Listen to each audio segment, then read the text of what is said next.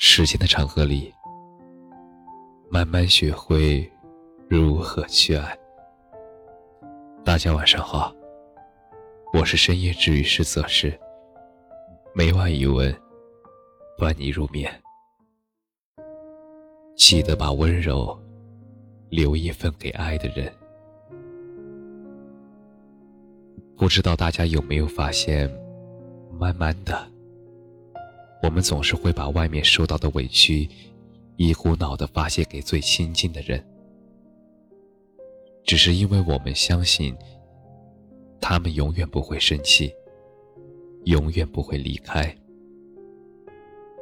可是我们却忘了，爱是需要互相理解、互相包容的。周末回家，父亲去外面谈生意了。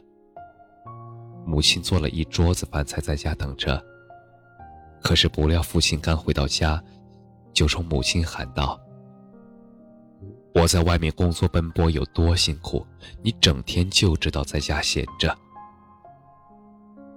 听到父亲的歇斯底里，我刚想下楼为妈妈辩解，却听见他也声嘶力竭地喊道：“谁得罪你了？你去把他喊回来！你不要拿我当出气筒，好不好？”可是父亲却说出了一句令我震惊的话。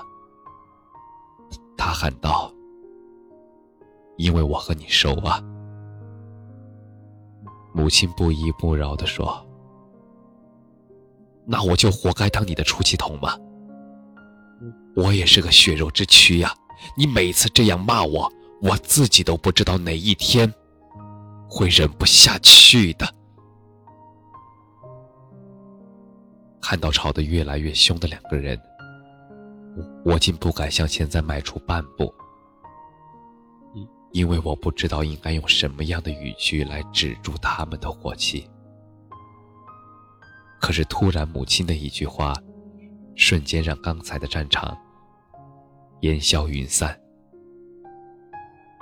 母亲转而温柔地问父亲：“你是不是饿了？”我今天做了你最喜欢的糖醋里脊呢，不吃会后悔哦。我看到父亲的脸色一下子就变了，还抱了抱母亲，小声的说道：“哎，全都是我不好，惹你生气。来，我去盛饭。其实有很多人，又何尝不是这样呢？”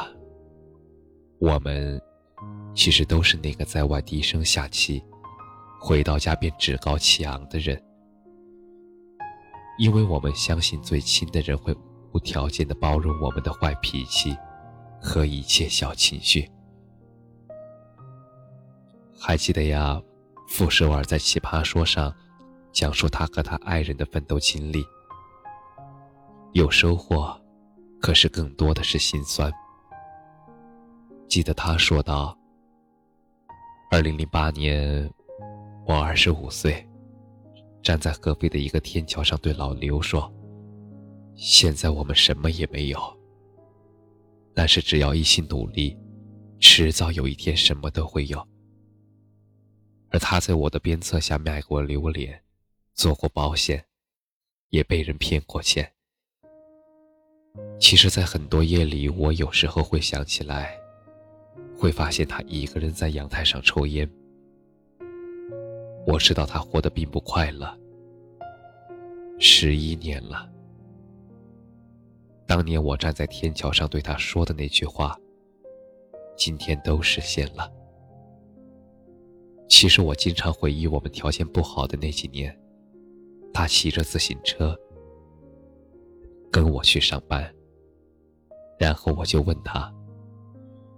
我说什么时候才能过上好日子呀？而他说：“和你在一起，就是最好的日子。”而这句话我已经很久没有听到过了。我年轻的时候竟然以为，爱是在一起挣很多很多的钱，可是现在知道不是，爱。